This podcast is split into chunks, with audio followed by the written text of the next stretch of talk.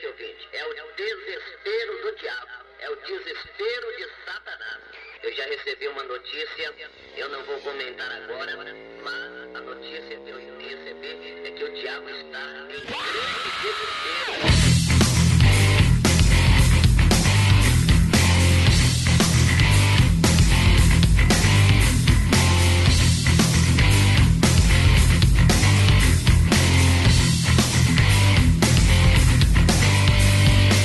No final dos anos 80, começo dos 90, a Guerra Fria estava começando a ficar mais morna. Já não era mais tão frequente ter aquele receio que uma potência nuclear fosse jogar uma bomba em cima da outra. Os países estavam começando a ficar mais calmos, sem o medo do conflito mundial e começando a se preocupar com outros temas, como o cuidado com a natureza, por exemplo. Entretanto, no caso dos evangélicos e principalmente numa aula mais pentecostal, havia uma guerra que ainda se falava muito em conversas e pregações. Não só uma guerra contra ideologias, partidos políticos ou outros povos.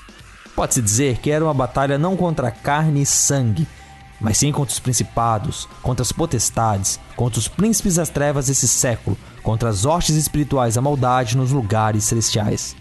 Era uma época onde você encontrava fitas cassete circulando por aí com ministrações de ex-bruxos que tinham feito pacto para Xuxa, para Chevrolet, para Rede Meus Globo. queridos irmãos, meu nome é Pastor Francisco Vieira, o ex-bruxo da Xuxa. Você via cristãos assistindo o Advogado do Diabo para tentar entender como é que funciona o mundo espiritual.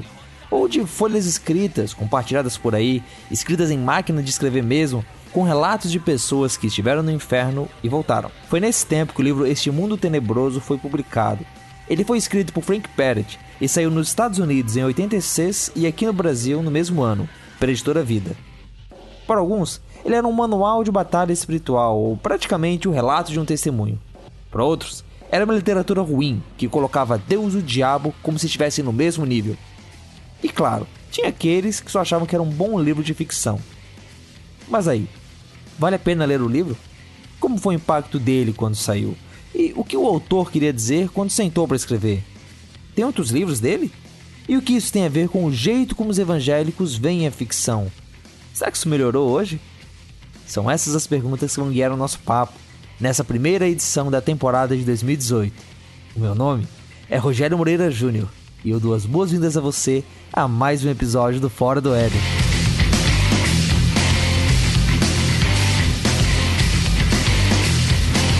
Está no ar o Fora do Éden, porque depois da queda a vida vira notícia. Uma produção do Bilotol. Eu sei que Satanás está bravo, Satanás está nervoso, já está em desespero, mas...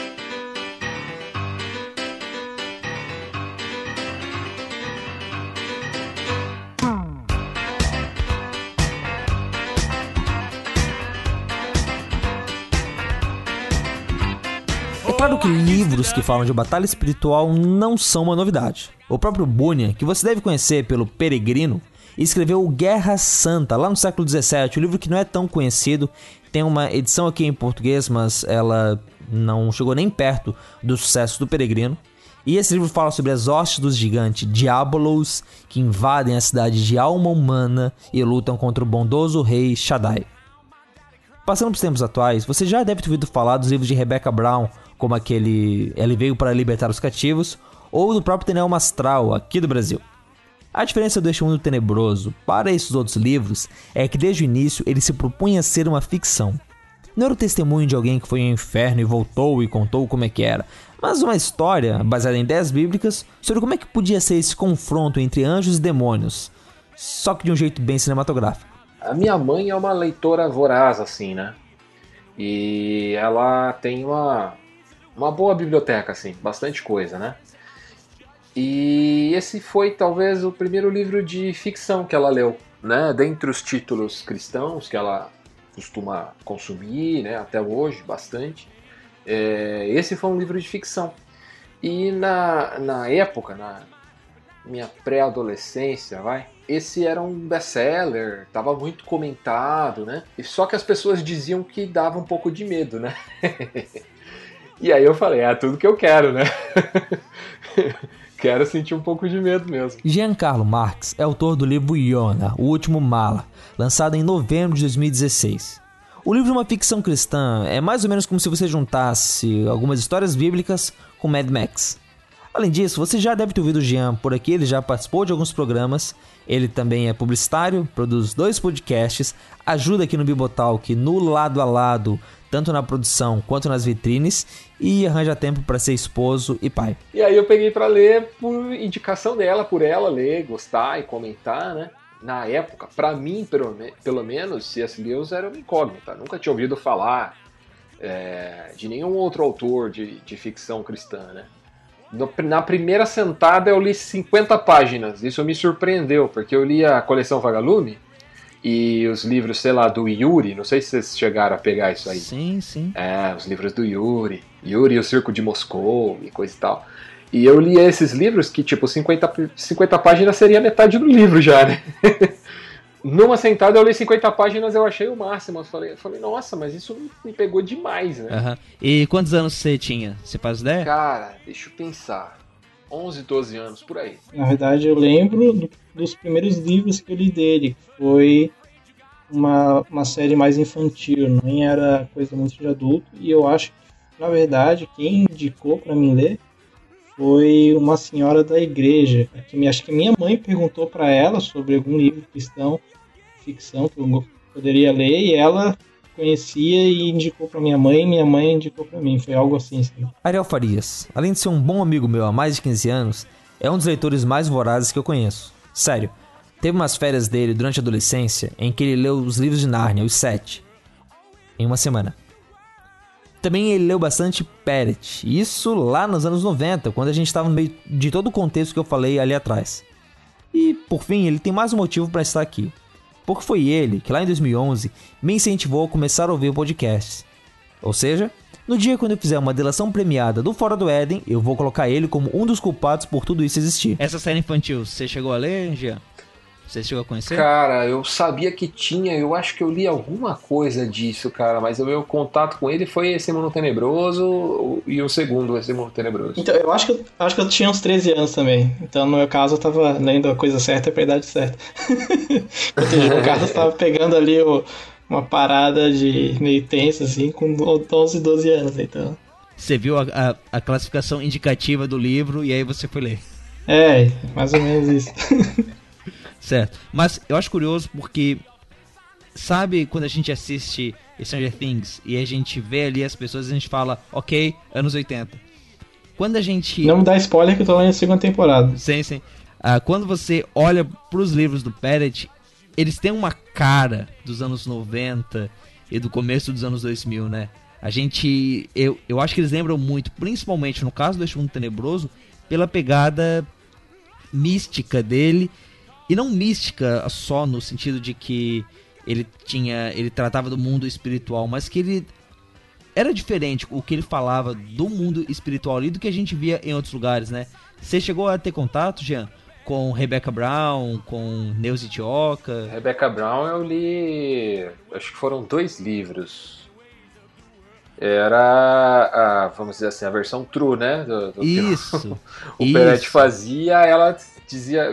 Teve, teve aquele outro cara também, brasileiro, como é que era o nome dele? O Mastral? É, Daniel Mastral. Então, eu li né, nessa mesma fase aí, essa galera. E assim, tipo, então você olha pros livros e você pensa, ok, aqui tá falando de batalha também.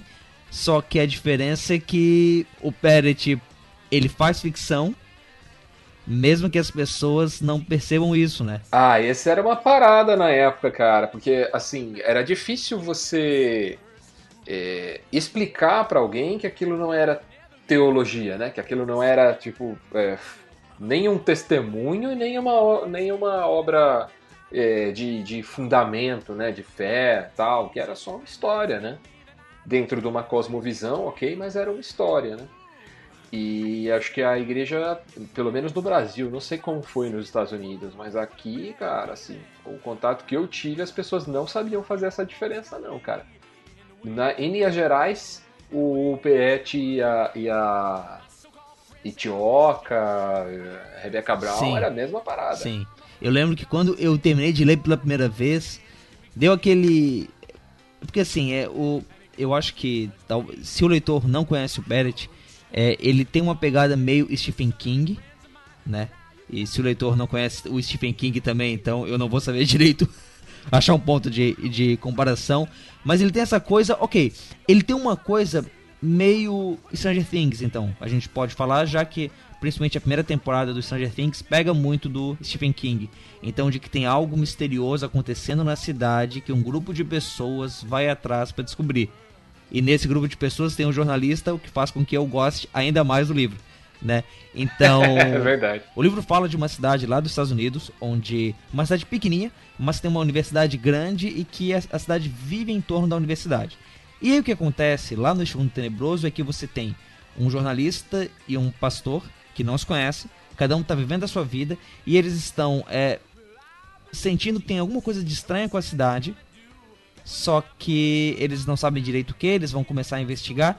E paralelo a isso, tem o mundo espiritual cheio de anjos e demônios lutando com espadas e voando e, né, tipo, não é uma luta só batendo as espadas, é o cara sai, ele sai voando, rasga o outro e passa por trás.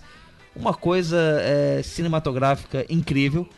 E essa luta dos anjos e demônios está relacionada à luta do pastor é, e do jornalista. O jornalista ele começa o livro como é, como não crente e se é um, um, material cristão dos anos 90, você sabe que ele vai se converter no meio da história. Isso não é spoiler, é Isso aí, tipo, a gente espera que aconteça.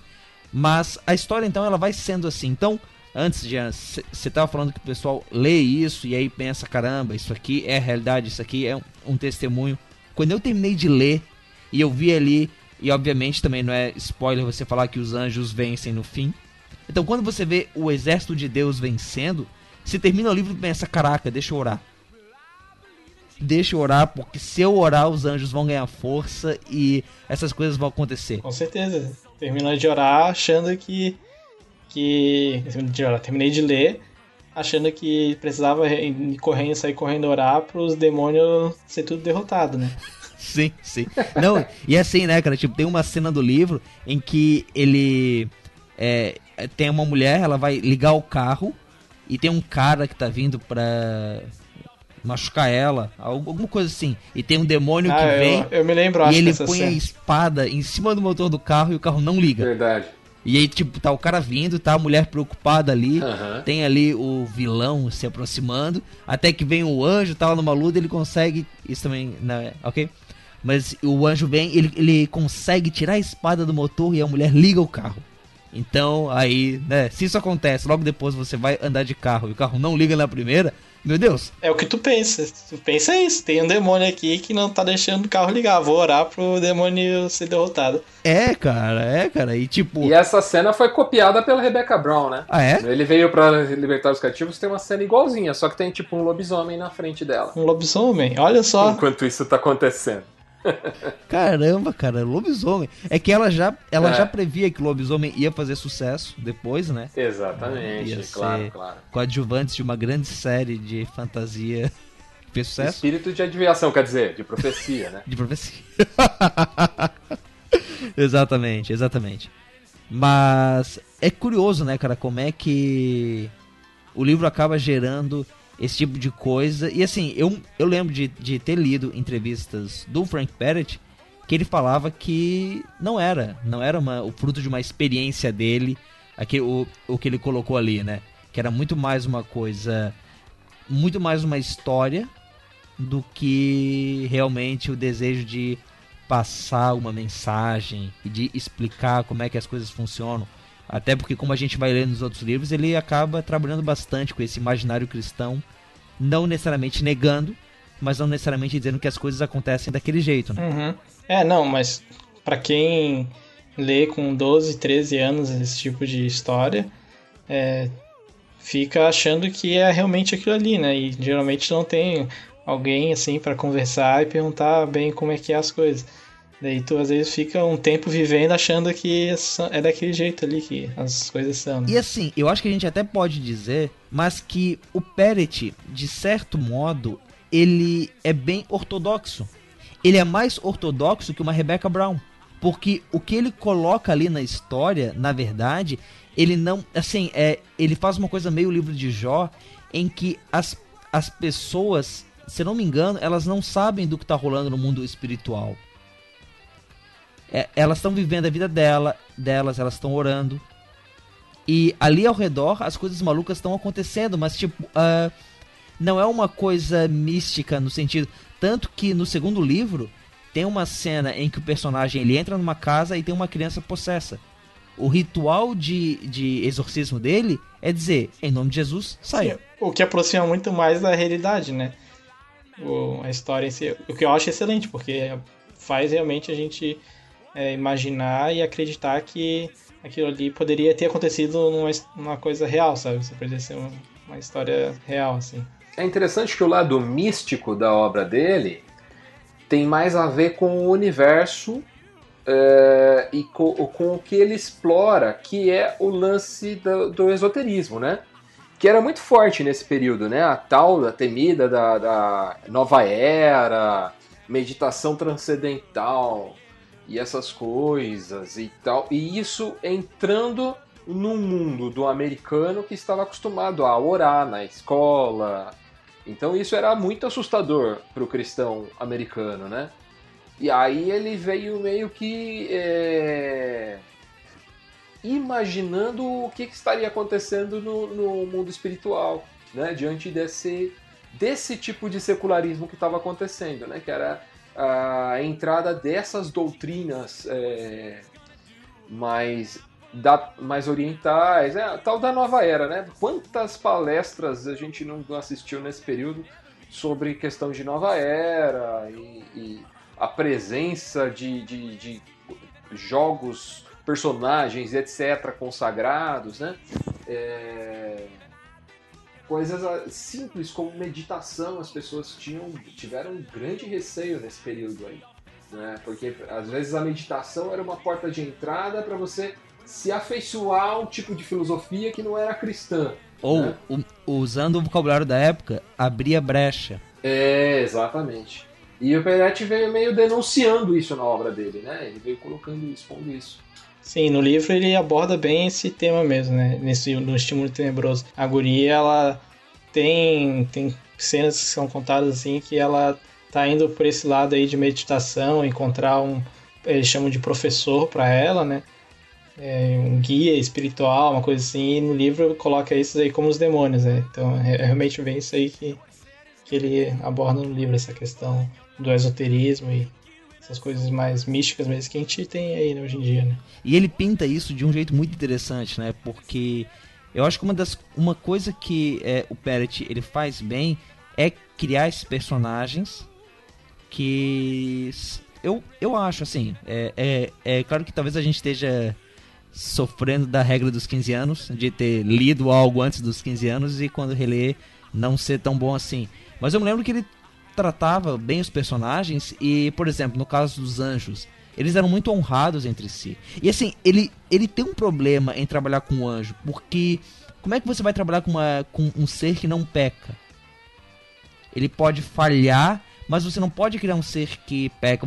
Você não pode fazer que nem Constantine, que vai ser né, é, o, o filme principalmente para quem não leu os quadrinhos, o filme que vai vir e vai mostrar é, os anjos meio neo, é, meio, meio cinzas, assim, aquele mundo espiritual meio dualista, né? Ele, ele não é dualista. Ele trata ali de uma luta entre anjos e demônios, mas não de uma luta entre Deus e o diabo no mesmo patamar. E novamente, eu acho que ele consegue fazer isso com um certo grau de ortodoxia é, melhor até do que a Rebecca Brown, do que um Mastral, menos menos místico. E aí os personagens, os anjos, eles são todos honrados. Os demônios estão querendo fazer mal pro outro. Não é aquela coisa assim de, né, se, se eu não me engano tem um lance de que tinha um espírito territorial da cidade e tá chegando o outro, tá ligado? Chega assim, ó, oh, não, é o seguinte, você uhum, tem que sair daqui. Tipo, sim, sim, tem. Né? tipo, é e aí os, os demônios ficam sendo a casa dividida brigando entre si mesmo. É maneiro isso, é uma é uma uma imaginação interessante ali, né? Nesse sentido. Uhum. Sim, que é, realmente poderia, afirmando mais uma vez, que a gente poderia trazer isso para uma realidade, né? Se for pensar bem, seria assim que as coisas funcionariam. É isso que é fantástico nesse livro, né? Tu consegue, é, apesar de ser uma ficção, tu consegue realmente acreditar que poderia ser real desse jeito, né? As coisas. Sim. E mesmo que talvez a gente se animado a orar por causa do livro possa ser meio adolescente, né? E, e por outro lado a gente também achar que ok, então se o carro deu aconteceu isso é por causa do anjo, é por causa do demônio, tem anjo e demônio aqui, tudo acontece por causa deles, né? Por outro lado, uh, a gente também pode cair no erro de achar que nada é espiritual e tudo é, uhum, com é, certeza. é natural, né? E Sim, esse livro é bom para despertar exatamente isso, né? Despertar esse lado espiritual que às vezes uma pessoa não, não, não tá ligada ou não tem. Um cristão, no caso, né? Às vezes até, até a gente que é meio velho, assim, da caminhada cristã, acaba se acostumando com a vida, né? Do jeito que ela é. E acaba até esquecendo um pouco dessa parte espiritual que, na verdade, é a parte mais forte, né? E importante. E isso é bom nesse livro para um cristão ler para ter essa parte mais desperta, assim, claro, ser uma pessoa mais amadurecida, então não é muito recomendável para uma criança, para um adolescente, assim, mas ali pelos 17, 18 anos seria uma idade excelente, assim, para ler, ler esse tipo de livro, né? Não, em, em, embora que até nesse caso, eu diria mais, eu acho que eu acho que é um livro bom, leia, quer dizer, dê para criança ler, explica para ela que é ficção, para ela levar de boas assim. É, tem que explicar. Não vai largar o livro e mas aliás, nesse lance de ter que explicar, teve um retiro que eu fui uma vez, e eu até fiquei meio mordido com isso, que o pastor estava explicando que não há um dualismo, né? Que o que, o que é a ideia do dualismo? O dualismo, o maniqueísmo, é aquela ideia de que Deus e o diabo são forças opostas e que eles lutam um contra o outro e você não sabe que vai vencer. O diabo pode ir lá e pode vencer de Deus. Enquanto que a, a a Bíblia ela demonstra o diabo como uma criação, né? Esses dias eu estava vendo lá os vídeos do The Bible Project sobre Gênesis e é interessante porque lá fala a serpente que é uma criatura de Deus, entende? E tipo, do mesmo modo, o diabo é uma criatura de Deus, ele é inferior a ele. Mas aí voltando, nesse retiro tava lá o irmão dizendo, olha irmãos, não é uma luta no sentido como se o diabo estivesse no mesmo estilo, não é como é, esse mundo tenebroso. E quando eu, eu ouvi isso, eu, não, pô, não fala mal do Barrett, cara. Que história é essa, cara? Tipo, o livro não é, ô oh, cara, você tá falando mal da história que a gente curte, cara, não faz isso não. Tipo, vocês chegaram a ver, Jean, você che chegou a ver gente que veio e, e também em reação ao livro saiu dizendo que não era para ler, que era besteira. Então, cara, para mim eu acho que isso demorou para acontecer, né? Vamos lá, eu li o livro, devia ter uns 12 anos, foi em 81 então. 81, 91. Não, tá. não sou tão velho assim, calma, calma. não, lá pra Tá fazendo as contas aqui já. É. Então, cara, é, eu acho que ele ainda estava fresco demais, né? O livro acho que lançou, foi lançado nos Estados Unidos em 86, né? E por aqui a coisa ainda estava fervendo, assim, né? Eu não cheguei na época a ouvir ninguém falando mal. Porém, depois, um pouco mais velho, eu acho que eu tinha lá para 96, o livro já tinha 10 anos de vida. Eu fiz um grupo de RPG, cara, e mestre, mestrava as aventuras dentro desse universo. Sério, cara? A gente usava uma. É, usava um módulo de uma. Um, de um RPG nacional que se chamava Era do Caos. A gente usava o livro dele, né? Todo uhum, uhum. as regras de universo e tal. E jogava dentro do universo do desse mundo tenebroso. Caraca. E no grupo tinha anjo, tinha humano, tudo misturado. Bem doido. Fazia um RPG mesmo. Nessa época a galera já não curtia. A galera da igreja já não curtia porque RPG, obviamente, é uma coisa do Satanista! Achava um defeito no livro até pra que a gente não jogasse o RPG, na verdade. Não era mais. Entendeu? Sim, sim. O problema era o RPG, não era o livro. Isso! Daí eles falavam, ah, mas ainda tá jogando esse negócio aí, de anjo e demônio também não é uma coisa legal. Como esses tinham desculpa, não, mas a gente tá jogando RPG baseado num livro cristão. Tem anjo. É. E, os, e os demônios Isso. perdem. e os demônios perdem. Não tinha nenhum demônio no grupo, pelo é, menos, né? Exatamente. Isso é importante. Que vocês é, apresentem é as fichas dos personagens e mostram, ó, tem anjo, tem querubim, arcanjo, humano, nenhum demônio. Porque, é, se um de vocês é demônio, aí, aí... Meu aí, Deus. Aí é, poxa, aí fica Eu complicado. não chegava nem a jogar NPC como, como demônio, cara. O demônio só aparecia pra tomar surra, só, só pra apanhar. Mano, vocês Nem nem jogam os dados dos demônios, tá ligado? Tipo, só, eu só jogo os dados Não, de não, vocês. perdeu já. E vocês vencem, vocês vencem, vocês são de Isso, Deus. É assim que funciona. Só pergunta pro rapazinho, vai usar o nome de Jesus? Vou. Tá, ganhou. Fechou, ganhou. Mas a gente usava um método, cara, emulando uma lógica do, do, do livro, né? Aham. Que é a lógica de que a oração é uma espécie de combustível, né? Que dá Sim. força e tal. A gente usava isso como, sei lá, em outros jogos aí tem o mana e etc. A gente usava a oração como esse combustível, entendeu? Então, quando os humanos da mesa oravam, os anjos da mesa se fortaleciam e ganhavam poder, né? Caraca. Então a gente emulou uma coisa que já tinha em outros jogos, na verdade, né? E que aparecia no livro também.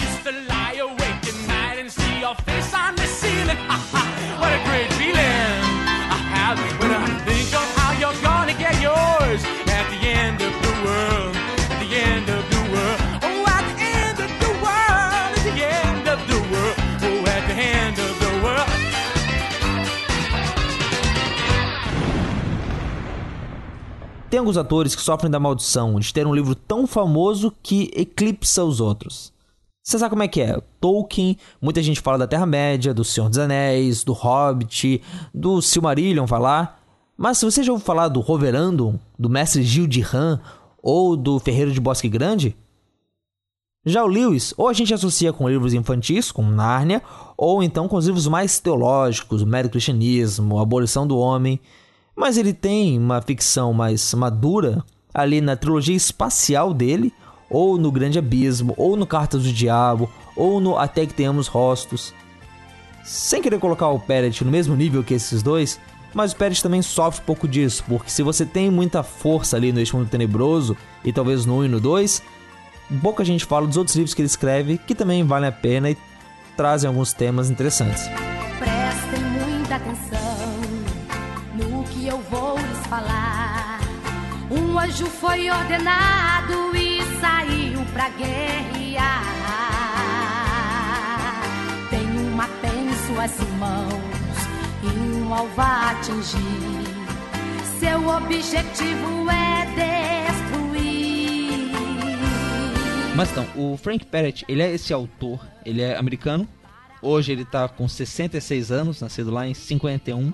E que ali pelos anos 80 ele começou a aparecer por aí e a lançar esses livros, né? O primeiro deles é tratando ali da, da ficção, fazendo essa, essa coisa meio, como comentei antes, o Stephen King cristão, né? Então trazer uma mística para dentro do cristianismo mais como ficção. O primeiro livro dele foi o Este Mundo Tenebroso, foi seguido pelo Este Mundo Tenebroso 2, que na verdade lá em inglês é This Darkness, que é essas trevas atuais, e o Piercing the Darkness, que é furando essas trevas. Depois o Ronaldo Lana vai me corrigir aí na, na tradução. Mas ele lançou outros livros, né? O Ariel comentou ali antes da série Infanto Juvenil dele. Eu não me lembro, eu tenho aqui em casa até alguns desses livros, deixa eu ver se eles têm nome. O nome da série? É, ah, As Aventuras de Alan e Lila. Isso, é um são dois irmãos, né?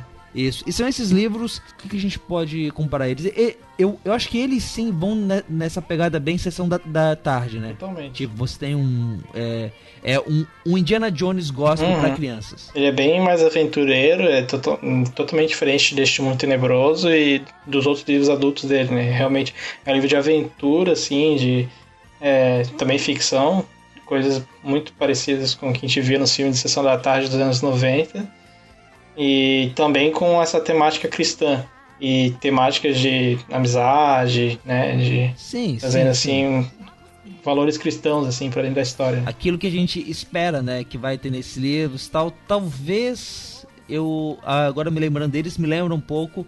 Não só os livros da coleção Va- Vagalume, assim, aqueles que brincavam um pouco com alguma coisa mística, mas o próprio Percy Jackson. É, só que o mais infantil ainda, né? Não é tão adolescente esses É, livros. Eu, eu lembro que um- uns anos atrás eu comecei a ler eles pra minha irmã Ela hoje tem 9 anos. Eu acho que meu irmão também, ele pegou pra ler com 12, 11 anos. E assim, é, o livro começa com um vilão todo caricato. Todo, todo, bem, bem forte assim. Mas é essa pegada aventureira. O livro que eu li de- dessa série foi A Porta na, na Garganta do Dragão. A história é: você tem um pai e você tem, ele tem dois filhos. O pai é arqueólogo e as crianças incomodam. E aí eles vão viajando pelo mundo, tal. Deve ter alguma história trágica envolvendo a mãe. E esse livro ele era sobre uma porta que era encontrada lá no Oriente Médio e que o pai estava tentando abrir e aí tinha um grupo de pessoas que não deixava, mas que na verdade, spoiler, é- era uma porta lá do Apocalipse, uma porta que atrás dela tinha vários demônios. Então, Olha. é, tipo, e se ele abrisse, ele ia começar o Apocalipse e tal, tipo, dava um filme, dava um filme, né, tipo, As portas do Hades. é, al- al- alguma coisa, no caso aqui, as portas da garganta do dragão mesmo, que deve ser o que Hades quer dizer em grego. Mas, é, essa é a. E você leu outros livros dele, né, Ariel? É, eu li outros. O que eu lembro de ter lido foi o As Tumbas de Anak e um outro, alguma coisa com submarino no nome, não tô Ah, a, fuga da ilha aqui. do aquário, fuga da ilha. Isso, é. Eu lembro de ter lido pelo menos esses dois, mas eu acho que eu li mais, tá? Acho que eu li esse aí também na Porta do, Dra- do Dragão, mas eu não me lembro. Mas e, desses que eu li, foi, de certeza foi As Tumbas de Anak e a Fuga da, do Submarino lá, não sei as quantas. Mas a desse das Tumbas de Anak, que eu lembro que era legal, é que ele fazia uma... Ele trazia o... a- é, como é que eu posso dizer? Uma raça que tem na Bíblia, né? Que eram os sim, gigantes Sim, sim, sim, sim. Os, dos Anakins, que tinha Aham. seis dedos, aí tem todo um mistério envolvendo isso, sabe? E daí eles entram numa tumba que era desses gigantes e encontram aí coisas com seis, para seis dedos, umas coisas, umas histórias assim, sabe? Bem, era bem legal. É, trabalhando com o imaginário evangélico com o imaginário bíblico, né? É, ele pega uma, algo- geralmente ele pega uma coisa da Bíblia, aham, exatamente. Pega uma coisa da Bíblia e faz aí um- uma história em cima daquilo, né? Mas além desses que são em infantis, tem dois outros que ele escreveu que são muito queridos. É, a mim e ao, e ao Ariel, que são o, o Profeta e o Pacto, né? Tipo, esses aí, eu acho que o Eixo Mundo Tenebroso, ele é mais grandioso, assim, ele tem é, grandes batalhas, muitos personagens, mas principalmente o Pacto é um livrozinho interessante, né, cara? Tipo, e é um livro que o protagonista não é cristão, né? E a própria história, isso que eu achei interessante dele, ela, ela, ela não, não me soa, não, não sei como é que vocês veem isso, mas ela não me soa panfletária. No sentido de. A gente brincou antes que o personagem que não é cristão se converte, que os anjos vencem, mas isso não é forçado. O próprio. é, não é tipo o final todo mundo se converte. Esse, o pacto, a história dele que, é? Você tem uma cidade, uma ci- cidadezinha de, do interior bem redneck, e aí é Hyde River, e aí o, tem um cara que morre lá, atacado por um bicho. Eles não sabem que bicho que é, sabem que, as que, que a dentada dele é grande. E quando eles vão fazer o teste no bicho, eles veem que a, a- o teste no corpo, eles veem que a saliva é de réptil. Então que história é essa que tem um réptil que tem uma boca gigante no meio, no, no- na- numa floresta, numa cidade no interior dos Estados Unidos? Que ia ter um jacaré por lá. Os traços da morte é os mesmos traços é parecido, né, com que um urso, o ataque de urso deixaria. Então eles ficam assim, é um animal gigante que atacou aqui, mas é um réptil. Daí eles ficam com essa dúvida e chamam um especialista em ataques de urso para investigar, né? É, Daí e aí. esse, a história, esse é o protagonista principal, né? O cara que investiga ah, essa morte. Isso, isso. E tem o lance que as pessoas vão ficando com. Vai aparecendo uma, uma mancha negra no peito delas. Então. É um livro que ele é. Ele é muito interessante, assim. Eu não. Vou ver até agora se tem pro Kindle ele. Acho que não. Eu comprei esse livro, eu comprei a versão física Em inglês. pela né? internet, acho que no estante virtual. Não, eu comprei em português, na estante virtual, acho. É da Bom Pastor, né, cara? A Thomas Nelson não lançou no Brasil, né? Esse- Nos Estados Unidos ela é da Thomas Nelson. Que o, que o outro dele aqui no Brasil, o Este Mundo Tenebroso e acho que o Profeta também, eles Isso. são pela Uhum. vida. É, o Pacto não. E acho que o Pacto só tem essa versão lançada em português no Brasil, do Bom Pastor. Acho que não É. lançaram nenhuma depois, né? Tanto é que o livro que eu tenho aqui, ele é trivelhão, assim, dá pra ver. É, Mas, mas também assim, conservado, pelo menos. se você quer, se você achar pra vender aí em algum lugar, e se você não achar, assim, se você achar em algum lugar, compre porque vale a pena, é, mas é um livro que vale a pena ser lido, esse Pacto. E o Profeta, o outro livro dele, e novamente tem um jornalista na história, então eu amo esse. Esse o, o Profeta, tu leu, Ariel? Leu, né? Claro. Esse, esse eu li uma vez só. O Pacto eu li mais umas duas vezes, uns três, não sei quantas vezes eu li. Mas o Profeta foi uma vez só. E eles têm um ritmo bom, eles são livros assim que dá pra ler, tipo. E o cara escreve bem. Você. O, o Pellet, eu acho que ele faz uma coisa boa também, que é. Você não lê o, o, o livro não é bom porque ele é cristão. Porque, tipo, a gente vê os filmes, né? Tipo, manos, né? A gente sabe como é que é essa parada, né? O filme. eh, Vai todo mundo pra igreja no sábado de noite assistir o filme. E o filme é. Assim, é fraco. Aquela coisa E triste, tem né? muito filme cristão que é muito fraco. É, cara. É. Não, mas eh, o Pacto e o Profeta é, é animal o livro, né, cara? Assim, até- a- a- acho que a pessoa não precisa nem ser cristã pra, pra ler e se interessar, sabe? Não. Dá não. pra qualquer um ler, pegar esse livro e ler, que vai, vai gostar, assim. E desses dois, eu, eu diria mais, o Pacto, eu acho que ele é ainda melhor. Porque ele trabalha com um personagem que não é cristão e desenvolve muito bem a história. E tem uma mensagem cristã ali no fundo, uma, uma, uma mensagem muito forte, assim. Talvez um pouco ex machina no fim, mas é bom o livro, é bom. Esse outro, o Profeta, a história dele o que, que é? é em, em resumo, você tem um cara que é apresentador de TV, e de uma cidade, tá tendo a eleição para governador. E o pai desse cara é um daqueles bichos que fica pregando evangelho no meio da rua. Sabe? Tipo, ele fica todo constrangido quando a reportagem mostra o pai dele. Porque, pai, para de, faz... de- para de me fazer passar vergonha. Até que de repente, o pai abençoa o filho para que ele também tenha o dom de profetizar. E não de profetizar, tipo, de dizer o futuro. Ou de determinar o que vai acontecer. Mas de profetizar no sentido de é, ver o- aquilo que é invisível. Tem uma cena dele no shopping que ele começa a ver as, as, as pessoas correndo de um lado pro outro e consumindo, consumindo, consumindo. É um livro muito interessante e ele trata do aborto. Porque é um tema que é importante lá né, nessa questão. O pai do cara também era pró-vida. É muito interessante o que ele consegue fazer ali. E falando como jornalista, eu acho que ele descreve muito bem a relação do jornalista com. é, de, do que, que é o jornalista, como é que ele pensa, como é que funciona dentro de, um- de uma redação. É muito bom. Se você acha que o Buck do Deixados para Trás é o melhor jo- jornalista cristão da literatura, dá uma chance pro Profeta, porque eu acho que ele vai te, Uhum. te surpreender. Enquanto que neste mundo tenebroso, o. Neste mundo tenebroso, no pacto, o, o tema principal é o pecado, né? Ele, ele coloca. Mas ele não diz diretamente que é o pecado, sabe? Tu vai descobrindo isso ao longo do livro. E lá no final, tu, tu tem essa certeza, assim, ah, então é isso que tá acontecendo, sabe? E é muito, é muito massa, assim, porque tu, é um, ele aborda isso de uma forma que é, é real, assim, na nossa vida. É, que, é isso mesmo que acontece com o pecado e com, com no- conosco, sabe? Ele, ele, ele é, é muito realista, né? Ele tem essa pegada de poder pegar e. E aí talvez que lembre o Stephen King, que é de não, de não ter medo de pintar as pessoas com uma tinta feia. Com uma tinta realista, com luzes que deixem elas se mostrando erradas e falhas, né? Porque. Mas me parece que às vezes a gente segue a mesma lógica das histórias infantis quando vai fazer histórias para adultos ou vai, ou vai fazer um teatro para adulto. O pecado ele é caricato e aí talvez você não se identifique com ele e as pessoas que são cristãs elas são muito boazinhas o tempo todo.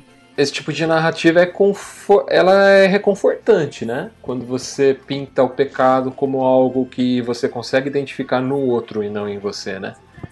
É bem mais reconfortante. Quando a gente é confrontado, confrontado, né, com o pecado em nós, isso a- a- que alguns vão dizer, ah, você está naturalizando o pecado. Não se trata disso, se trata de reconhecer o pecado em nós. Né? Eu acho isso muito importante, né? É, quando a gente olha para personagem, a Bíblia não poupa ninguém, né? Por exemplo, a Bíblia mostra Pedro pisando na bola e tomando o dedo na cara de Paulo, que era um moleque comparado com ele na fé. Tinha acabado de começar a carreira, vai comparando com Pedro, né? Que era um cara que tinha andado com Jesus. E sei lá, Davi, que é o grande rei, o cara que pisou na bola e tá lá registrado a pisada que ele deu. Abraão, É. que é o pai da fé, e quando chega no Egito diz: Não, pô, essa aí é minha irmã. Não, é, Jacó, cara, não são cara, não são esses heróis fantásticos, né, cara? Não é o Superman, o cara.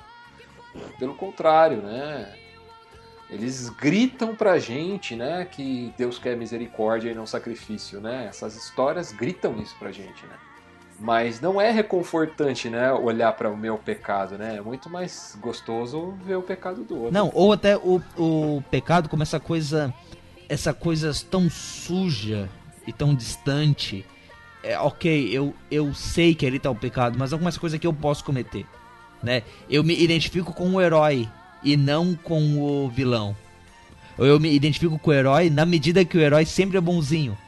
E aí fica muito clara a distância. Eu gravei um contraponto, acho que foi começo do ano, enquanto ainda existia contraponto, co- exa- sobre anti-heróis. E a gente estava discutindo exatamente isso. Foi com, acho que o Nito Xavier, eu, Nito e o, e o Abner. E a gente estava falando disso, né? De como o, o anti-herói nos ajuda a nos aproximar da nossa realidade, né? de seres que não são assim imbatíveis, invencíveis, né? Mas que estão sujeitos a cair a qualquer momento, né? Por- mesmo por mais bem intencionados que sejam, né? Estão sempre a, a, a um passo de fazer uma borrada, né?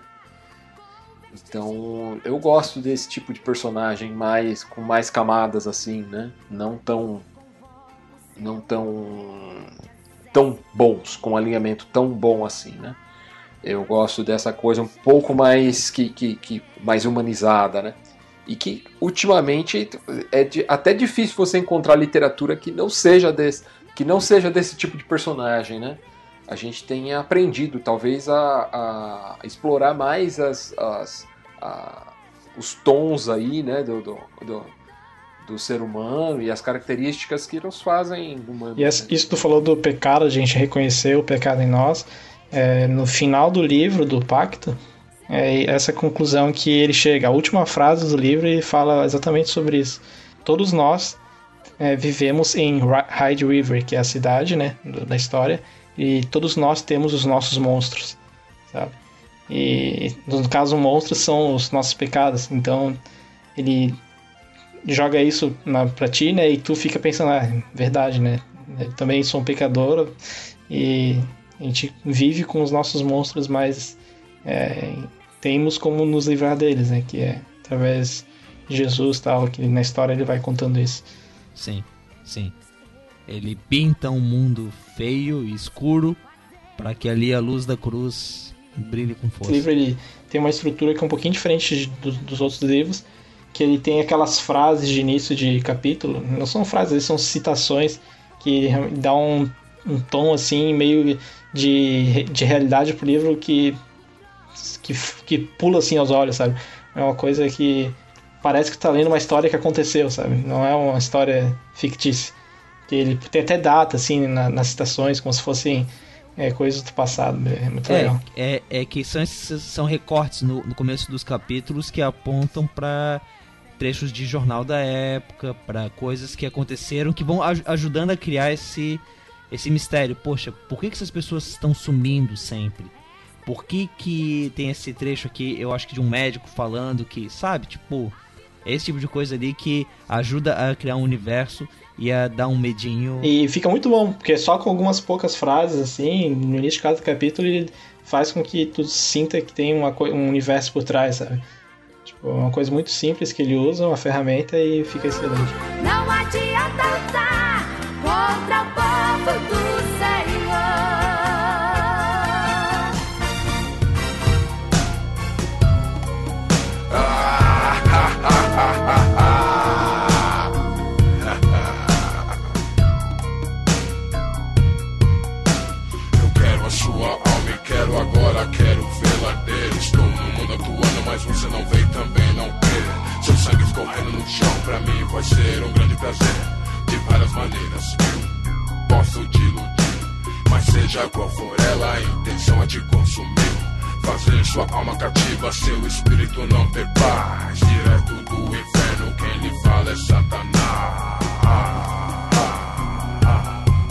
Eu acho também uma das coisas que fez com que o Este Mundo Tenebroso fosse um livro mal entendido, de certo modo, é que ele veio para um povo que não estava acostumado a ler ficção. Eu lembro, quando eu era mais novo, eu sempre tive essas coisas assim de, ah, vou escrever um livro, a cabeça recheada de histórias, o Ariel sabe muito bem como é que é isso. E eu falava pro meu pai assim, ah, pai, queria escrever um livro assim de ficção, alguma coisa maluca envolvendo algum herói de espada correndo pela cidade. E aí o pai virou para mim e falou: É, por que você não escreve um livro de testemunhos nossos? Então, eu acho que esse exemplo ele ilustra como é que era o público, de certo modo, que pôde receber esse livro do, do Peret, que é não esperando achar um entretenimento, mas esperando achar alguma coisa edificante. E aí calhava de ler a ficção desse modo. Tanto que, para usar um outro exemplo de uma grande obra de ficção cristã desse período, o Deixados para Trás, para muitas pessoas, era. E eu acho que no caso dele é isso, ele tenta ser mais isso, mas ele era uma explicação de como é que vai ser a tribulação do ponto de vista dispensacionalista, né? Ele, ele é um livro muito mais seguindo a cartilha do dispensacionalismo do que, do que o este Mundo Tenebroso segue a cartilha do movimento de batalha espiritual dos anos 80 e 90. Mas se você conversar com um dispensacionalista e perguntar para ele se ele acredita no que tá lá, ele vai dizer que não. Assim, pelo menos os que eu conversei até hoje, eles dizem assim: não, não, calma, calma, aquilo ali é ficção. Mas isso aí, gente que estuda. Mas será que gente que acaba. Porque tem gente que nem sabe o que é dispensacionalismo, acha que é, é consenso entre todo mundo de que vai ter a tribulação daquele jeito tal. E quando leu Deixados para Trás, quando vê os filmes, né? Para não falar ainda nessa área, mas os, os filmes apocalípticos, né? Foram por algum tempo os únicos filmes cristãos que eram feitos, né? Aqueles documentários falando da, da marca da besta e tudo mais, aquilo ali é muitos anos 90. É, eu lembro de quando eu era criança, meus pais terem uma fita cassete que era um filme sobre ou essa, bem essa coisa aí de marca da besta, é, é, arrebatamento, e esse era o filme cristão que tinha. Sim, sim, sim. Tipo, era a preocupação com aquilo que. com a volta de Jesus. E não em. Era, era, era panfletário. Não era entretenimento. Mas como é que vocês veem isso hoje? E Jean, você que tá aí com o Iona, é, essa sua empreitada, né? Tipo, é, uma, uma empreitada corajosa, eu tenho que dizer, porque se eu sou o cara que já pensou em diversas histórias, eu nunca colocou nenhuma para fora, né? Você foi lá, colocou para vender, foi de in, independente mesmo. Como é que você vê a reação das, das pessoas em relação a isso? Você acha que hoje a gente tem um público que já consegue encarar a leitura como entretenimento e, e não vai procurar uma mensagem edificante em cada linha? Como é que é? Cara, uh, eu acho que a gente não progrediu muito nisso, não, cara. Nós temos um, um, público que avalia o, o material cristão a parte do material secular. Sabe aquela coisa da música cristã e música secular? Ah, dentre as bandas cristãs, essa é a melhor. Cara, banda é banda. Né? A gente deveria, não deveria fazer esse tipo de, de de separação, né? É, o, o, o Peretti com certeza foi um dos caras, assim, o, lendo esse mundo tenebroso, isso me abriu os olhos para essa possibilidade de criar um universo fantástico, né? De pensar em. Portanto que eu fui jogar RPG com o universo do cara, né? Então, assim, foi, pô, dá pra gente criar dentro desse mundo aqui, né? Pensar dentro desse mundo, né? E, assim, eu vi poucos autores, é, ainda hoje, né, temos poucos autores é, se aventurando nesse meio, mas a, ah, também a gente tem um mercado que espera desses autores algo muito embasado e teológico e prático, algo que dê para eles utilizarem para alguma coisa. É, olham com utilidade para o livro e não como entretenimento. Eu me lembro, por exemplo, com música, um exemplo, era feio você dizer que uma banda cristã era música para entretenimento. Até pouco tempo atrás, eu vi uma entrevista do Zé Bruno dizendo: resgate é para entretenimento, cara. O som que a gente faz é para curtir, né? Falei, Cara, mas eles já me edificaram tanto. Mas assim, me edificaram tanto curtindo, né? Então a gente não precisa separar essas coisas, né? Então dá pra curtir, né? Bora curtir, né? E, e eu vejo essa dificuldade. Recentemente a, a, a cabana sofreu muito com isso. As pessoas esperando encontrar na cabana as respostas para uma teologia que se adequa à, à forma como elas veem a Trindade. Cara, não vai ter. É um livro de ficção. Leia, curta a história, se divirta, né? Depois você, você filtra aquilo e vê o que, que, te, que, que te serve. Ou não curte, né? Porque também você, vo- vo- você pode pegar ali o Acabana e falar, cara, ele não é maneiro, né? Tipo. ah, né? Não, não gostei, pronto. Você não tem obrigação de gostar só porque é cristão também. né? Esse é um outro mito também, né? Se você é crente e fala que a música cristã é ruim, pronto, você tá ofendendo Deus. E... É claro que a gente pode ser, ser muito ácido quando faz esse tipo de crítica e acaba assim ofendendo os irmãos. Isso a gente pode fazer e talvez faça bastante. Mas não é porque a gente está criticando de forma sensata o trabalho artístico do outro que a gente está ofendendo Deus. É que Deus está lá no céu falando, por favor, não fala isso, eu, eu gostei da. pois é. Sim, no fim das contas é Deus quem dá a criatividade pro homem pra fazer essas coisas também, né? E aí a gente aqui, quem fica com todos os dedos, ah não, mas não pode misturar o que é do mundo com o que é sagrado e é, mas é Deus quem dá essa criatividade e é uma forma de arte, né? E no fim das contas isso acaba glorificando a Deus de um jeito ou de outro. E a gente quer que a gente queira quer não, né? Sim, e aí, e assim, e aí, deixa agora eu, eu me colocar numa situação ruim com o Ariel. Nesse sábado, ouvinte, a gente tá gravando isso aqui no final do ano ainda, estamos adiantando as coisas para você ter esse podcast aí no começo de- fevereiro com vocês. Então, no, no sábado. Ainda 2017. Isso, ainda dois- 2017. No sábado passado, o Ariel me convidou para ir lá numa cantata que teve aqui na, na ci- cidade. Então a gente foi, o Ariel dormiu boa parte da cantata, deixa eu entregar ele aqui. Mas, assim, muito bem produzida. Os, o- os irmãos se esforçaram bastante. É, é bem feita, né? É, mas texto do roteiro eu achei tão fraco tão. E assim, e não é só sim- sim- sim- simplesmente por ser chato, mas é porque eu acho que isso é uma coisa que me interessa muito. Eu acho que a mensagem cristã, o evangelho, ele é uma narrativa muito forte. Eu acho muito interessante ler ali, assistir os vídeos no caso do The, The Bible Project, porque eles vão mostrando como que os livros eles têm uma, uma narrativa dentro deles, eles têm uma história, eles têm uma beleza. Eu não tô falando que eles não são verdadeiros, eles só são belos.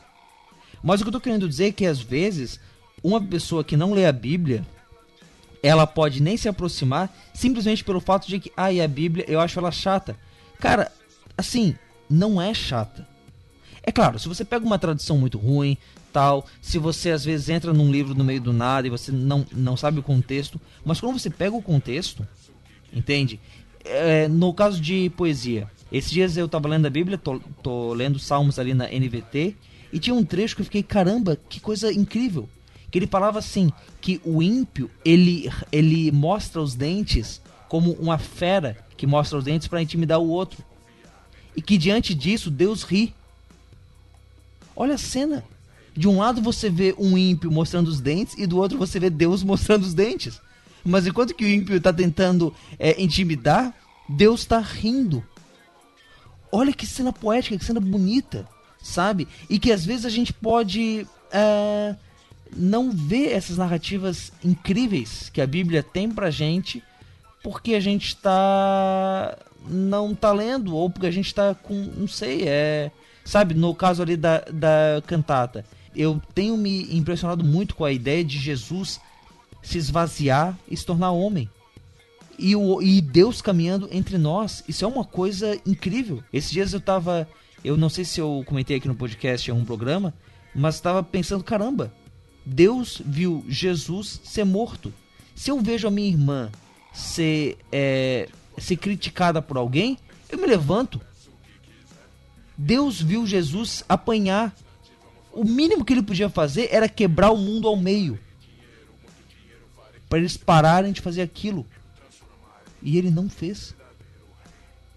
Sabe? É. Assim, eu posso ler a Bíblia ali como, ai, tal, e tá Deus lá no céu impassível, olhando para baixo e dizendo, e dizendo nada, porque ele não fala. Então Jesus caminha até a cruz também sem demonstrador, ele faz uma cara blasé enquanto é, é, martelam ele, e ele sobe na cruz, fala as falas do roteiro, berra e morre. Mas eu acho que isso não é justo com o texto. Né? A, a narrativa cristã ela tem uma narrativa muito forte. Então, sim, a gente pode ter narrativas cristãs é, olhando para essa narrativa e sendo grandes, sendo poderosas e fazendo as pessoas fa- fazendo as, as pessoas que não creem nisso pelo menos poderem olhar e dizer caramba, não é bobo, não é uma história infantil. E talvez essa seja até uma forma de apologética da pessoa seguir em frente e poxa, deixa eu entender mais sobre isso daí. Tem um, um texto ali de Tiago que eu conversei, eu acho que eu já, até já falei isso em algum outro lugar, mas enfim. É, um tempo atrás, alguém chegou para minha filha e falou que os desenhos que ela assistia eram do diabo e coisas desse tipo, assim. Vou até entregar, era Hora de Aventura. Hora de Aventura, é do diabo. Mas é, né? Então, aí ela, ela via tal, né? E ela veio triste pra mim, falar, ó, falou, fulano falou que esse desenho é do diabo, né? Aí eu peguei, peguei a, a Bíblia abri com ela lá em Tiago 1, né? No versículo 16, 17, vai dizer assim: Não se deixem enganar, meus amados irmãos.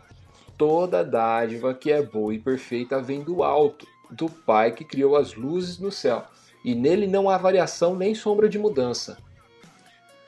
E aí eu falei para ela: quem que deu talento para alguém criar Hora de Aventura?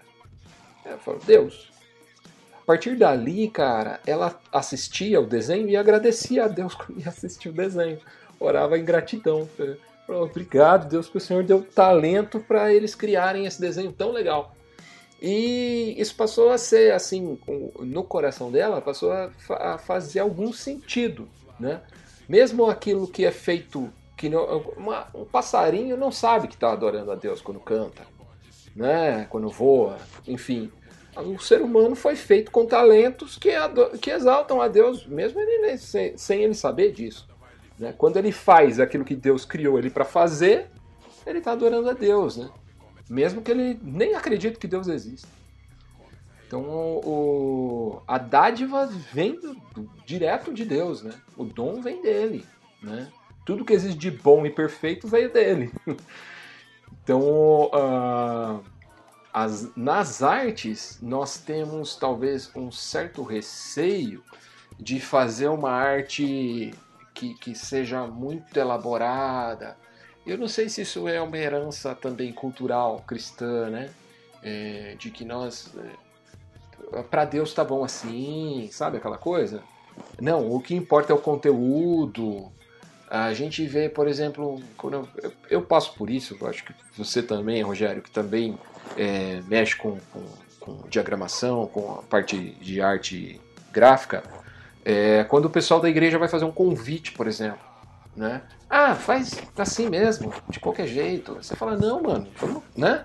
Vamos fazer um negócio visualmente bonito, atraente, legal, vai comunicar melhor. Ah, não, deixa, o que importa é o conteúdo. Você fala, ai, cara, Deus nos deu ferramentas, né? E a gente não usá-las é, é desprezar aquilo que Deus nos entregou. E por acho. outro lado, você usar elas é, é enfeitar a roseira. É, né? É, de- deixar que a- aquela coisa bonita fique mais bela ainda. Eu acho que é na carta de para Tito que que Paulo fala que o trabalho de vocês é, é sirva de ornamento à doutrina de Cristo. E eu acho que o nosso trabalho artístico, o nosso esforço, ou o trabalho que a gente vê dos outros, ele pode servir a isso também, né? A ornar de alguma forma a doutrina de Cristo, deixar, é, ajudar a mostrar o quanto que ela é bela. Que aí falando também do, do, do ponto de vista do design, né? A gente fala que design é forma e função, né? É, design é forma e função. Então, é, se eu quero comunicar bem, existe uma forma de comunicar de forma mais clara, né? Muitas vezes é tocando a emoção da pessoa. Ela vai receber aquela informação com muito mais é, pureza, por ter sido tocada no emocional. Outras vezes é de uma forma, numa síntese direta, pura, crua, né? Mas é, isso é, precisa ser entendido e é bonito a gente ver até no texto bíblico a variedade de estilos, de gênero literário que existe na Bíblia. Uhum. É uma coisa impressionante. Existe desde um relato histórico, existe a mesma passagem sendo contada de formas diferentes, porque foi usado métodos diferentes, né, para relatar aquela história, as histórias dos reis mesmo. Você vai ler elas, elas se repetem e, e com um estilo é, narrativo diferente. Você vai ter parábolas, você vai ter poesia, você vai ter mero relato histórico, simples e, e direto. Enfim, você tem várias formas ali de, de, de redação, né? vários estilos de redação. É isso mostra essa beleza, né? Imagina se a Bíblia fosse contada de um jeito só, né? Agilize-se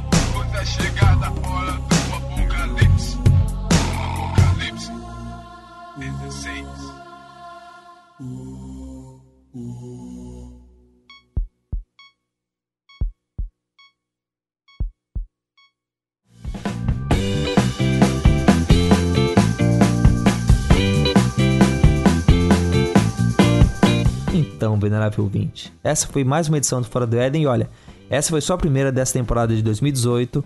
A gente tá é, aquecendo os motores para poder trazer uma temporada diferente esse ano, mas boa. Esperamos que com temas aí, com episódios que você vai curtir.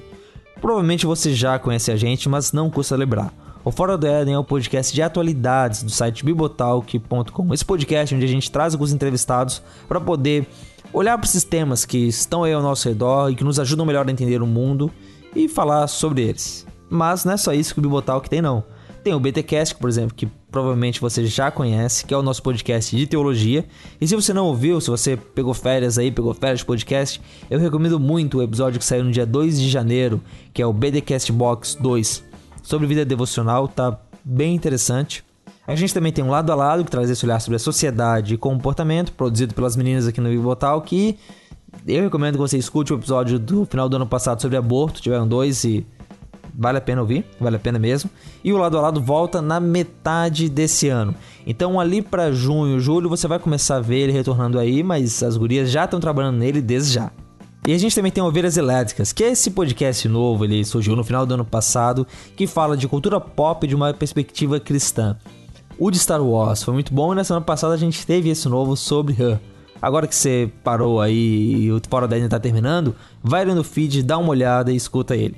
Aliás, falando em feed, ah, esse ano a gente vai ter uma diferença aqui nos feeds do Bibotalk. Para não ficar aquele feed cheio de coisa, que às vezes é difícil você se achar, a gente vai separar mais os feeds. Então, o Fora do Éden vai ter, ele já tem um feed próprio, mas a partir da próxima edição os programas só vão sair lá. Então, como é que você faz para ouvir? Não muda muita coisa. Se você já usa um aplicativo, vai ali, procura Fora do Éden, você acha a maçã verde, clica nela e vai ter o acesso a todos os programas que já saíram e todos os programas que vão sair, vão ser publicados ali. E se você ouve pelo site, bom, aí você vai continuar abrindo, você entra ali na categoria do Fora do Éden, põe para tocar o programa, baixa o programa, tudo igual. Agora, se você não usa a app, eu recomendo que você faça isso assim. Pra ouvir podcast é a melhor coisa que tem. Pensa como é fácil você entrar no YouTube e você assistir. O- os, os apps fazem isso. Enquanto a gente ainda não tem o app do Bibotalk, você pode usar os apps genéricos de podcast. Para usar eles é bem simples. Por exemplo, se você tem um Android, eu recomendo que você procure pelo Castbox. Tem um link aqui na descrição do programa. É um, é um, um- um programa gratuito, não tem publicidade. E ali você pode procurar pelo Fora do Éden, clicar na maçãzinha verde de novo e sair ouvindo ele. Se você tem o, o iOS, então você já tem o podcast da própria Apple ali. Vai lá, procura Fora do Éden, Maçã Verde, o mesmo papo, clica e acessa os programas. Então é isso, nós voltamos na próxima edição do Fora do Éden, que vai ser no dia 2 de março. A gente ainda vai dar esse um mês de espaço entre os programas para terminar a pré-produção do que a gente tem aqui, Mas eu acho que vai valer a pena essa espera. Esse ano, como eu falei ali antes, a gente vai ter programas mais monotemáticos, vai ter uma pegada diferente do ano passado, mas também vai ter notícias. Vocês vão ver elas aí aparecendo em outro formato. Mas se você tá aí com curiosidade sobre o que, que vai ter esse ano, escuta só.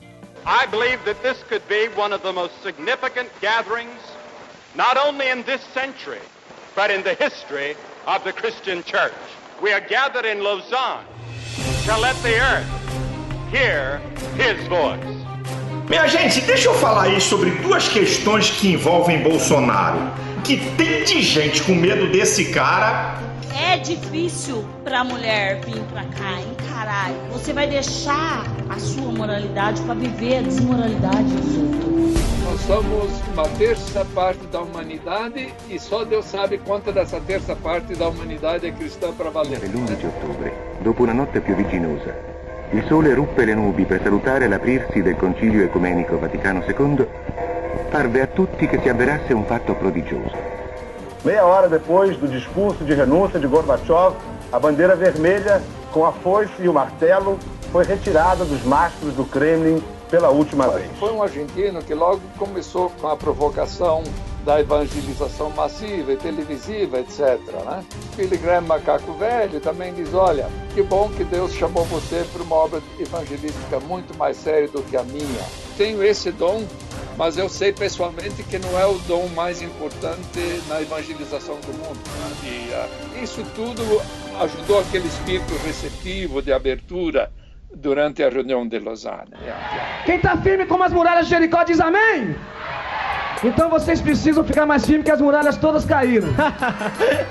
Falaram comigo, olha, o Rebanhão, uma banda lá do Rio de Janeiro, vai estar aqui eh, na cidade de Contagem, perto de Belo Horizonte. Vamos lá assistir? Falei, não, eu não vou lá eu assistir isso, não. Isso não é de Deus, não. Deus não se agrada de rock and roll na igreja. né, esse final dos anos 70, começo dos 80, a juventude brasileira estava passando por muitas transformações e sexo, drogas e rock and roll. A gente tinha que ter uma linguagem que pudesse ser compreendida, né, pelo jovem da época. E aí tive a experiência de conhecer o Janires e logo no primeiro encontro ele já quebrou todo aquele paradigma, todo aquele protocolo que eu tinha feito na minha cabeça.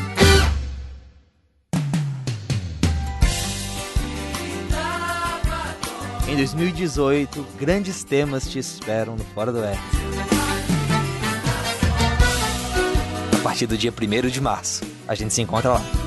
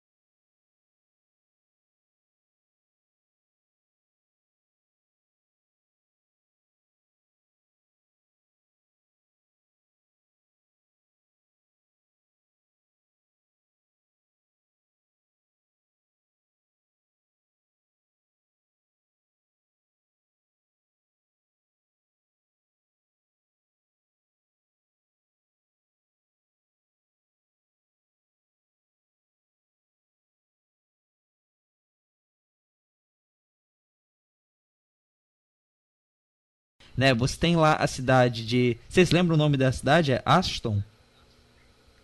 Eu não lembro. Ih, faz tanto tempo que eu li. O... Ele tá falando do Estímulo Tenebroso, né? Isso, isso. Isso. Ih, faz tanto tempo que eu li que eu não lembro mais, não.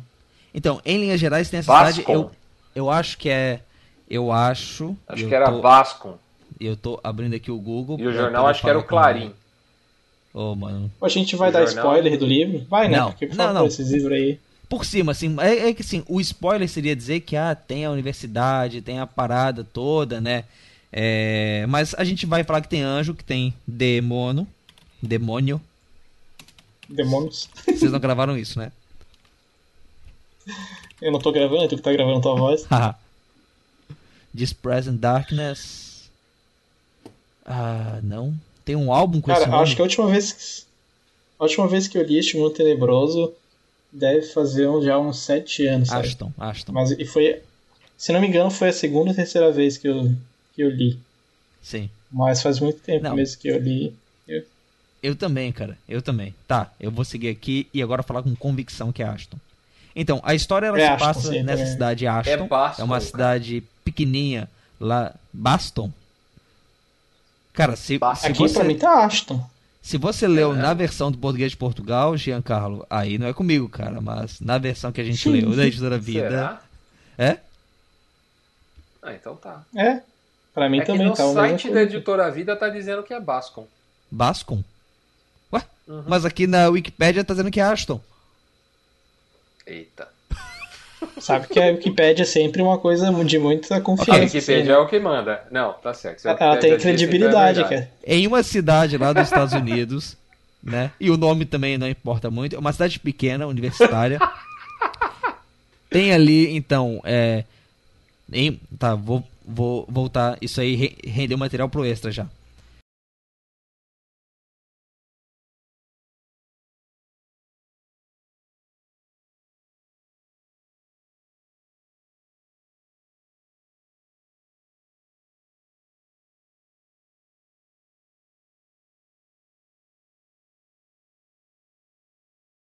Tá. É, mais alguma coisa que vocês estão a fim de falar? Por mim, acho que fechou aqui. Uhum. É, pra mim, acho que pra mim também, deu uma hora já, né? Sim, sim. E ainda vai ter a musiquinha de começo, musiquinha de fim, aquelas coisas todas. Vamos fechando Uhum. aqui então. Acho que, acho que é a primeira vez que eu tenho uma conversa com o Rogerinho que ela dura uma hora contínua sem mudar de assunto aleatoriamente. Sim, e sem você ficar jogando. É, porque ele vai guiando, né, mano? Exatamente, exatamente. Ah, Porque sempre que a gente conversa, Mano, a gente vai de um lado pro outro, assim, totalmente opostos. sim. Sim, tipo. Até É, daí depois vai querer continuar o assunto, até esquece. O que a gente tava falando mesmo? é um alt tab daquele do. Não é um alt tab, é a janela do Chrome em que você vai abrindo aba, abrindo aba, abrindo aba, e de repente você não tem nenhuma letrinha ali em cima, só tem os ícones. Tá, tá, tá, tá, um monte de ícones ali, né? não dá pra, ler- não dá nem pra saber Não, de não, você tá. não sabe o que, que é, tipo. De onde saiu o quê? Não, daí tu vai procurar, tu começa a apertar Ctrl Tab, né, pra passar rápido. Aí tu passa dela, daí tu começa a apertar mais rápido pra voltar, sabe? Tá, tá, tá, vai passar, opa, passei, opa, opa, passei, vamos de novo, volta, É volta, mais volta. ou volta. menos como quando você tinha uma Telefunken e aí você girava e passava o canal e não podia voltar senão estragava, então tac, tac, tac, tac, tac, tac, tac, tac, tac, vai girando de novo.